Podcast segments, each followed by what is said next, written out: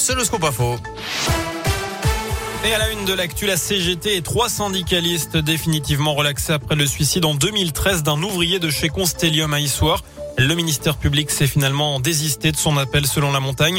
Il y a huit ans, Mathieu Lèbre avait mis fin à ses jours chez lui. Ce jeune homme de 31 ans aurait été victime de harcèlement moral.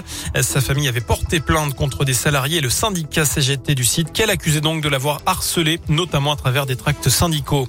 Nous devons améliorer le contrôle de l'accès au stade. Voilà ce qu'a dit tout à l'heure Gérald Darmanin. Le ministre de l'Intérieur s'est exprimé après la réunion avec les instances du foot français deux jours après l'arrêt du match de Ligue 1 Lyon-Marseille. Pour l'instant, pas de décision prise pour éviter les débordements dans les stades. Une nouvelle réunion est prévue dans 15 jours pour formuler des propositions au Premier ministre et éventuellement changer les règlements. En attendant, l'homme qui est accusé d'avoir jeté une bouteille d'eau sur la tête de Dimitri Payet, le Marseillais, eh bien, est présenté en comparution immédiate en, ce moment. Léa Dupérin, vous suivez l'audience au tribunal correctionnel de Lyon. Le mis en cause a pu s'exprimer sur son geste. Oui, il s'est d'abord excusé auprès des clubs et du joueur marseillais Dimitri Payet. Je ne voulais pas le viser lui, je voulais lancer la bouteille autour, assure le prévenu qui parle d'euphorie dans les tribunes. Je ne me suis pas rendu compte, poursuit-il.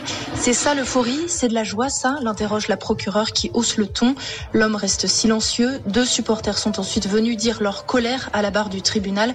On ne veut plus voir ça dans les stades, dénonce une femme qui dit supporter l'OL depuis plus de 20 ans et qui demande, ce soir-là, il y avait beaucoup d'enfants dans le stade. Exemple leur a été donné Et après les plaidoiries des avocats des partis civils, ce sera au tour de la défense. Justement, pensez-vous que les fautifs doivent être interdits de stade à vie? C'est la question du jour sur radioscoop.com. Vous êtes plus de 90% pour le moment à dire que oui. Vous avez jusqu'à 19h pour répondre sur notre site internet. Dans le reste de l'actu, il n'arrivait plus à gérer son exploitation et son cheptel. Un agriculteur de Combronde a été condamné par la justice eh bien, à payer plus de 2500 euros d'amende pour une centaine de contraventions. Totalement dépassé par son travail, il laissait les cadavres d'animaux à l'air libre sans aucune mesure d'hygiène pour le troupeau.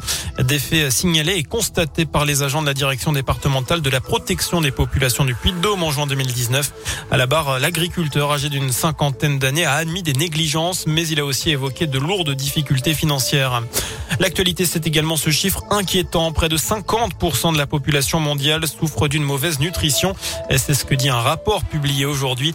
48% des humains mangent actuellement trop ou trop peu. 150 millions d'enfants de moins de 5 ans souffrent d'un retard de croissance. Plus de 40% des hommes et femmes sont en surpoids ou obèses. Ça correspond à plus de 2 milliards de personnes. Enfin en foot, retour au foot côté terrain, on suivra Lille ce soir en Ligue des Champions. Cinquième journée de la phase de poule contre les Autrichiens de Salzbourg. C'est à 21h. Le PSG joue demain à Manchester City. En cas de succès, les Parisiens seraient qualifiés pour les huitièmes de finale de la compétition. Voilà pour l'essentiel de l'actu. Très bonne fin de journée.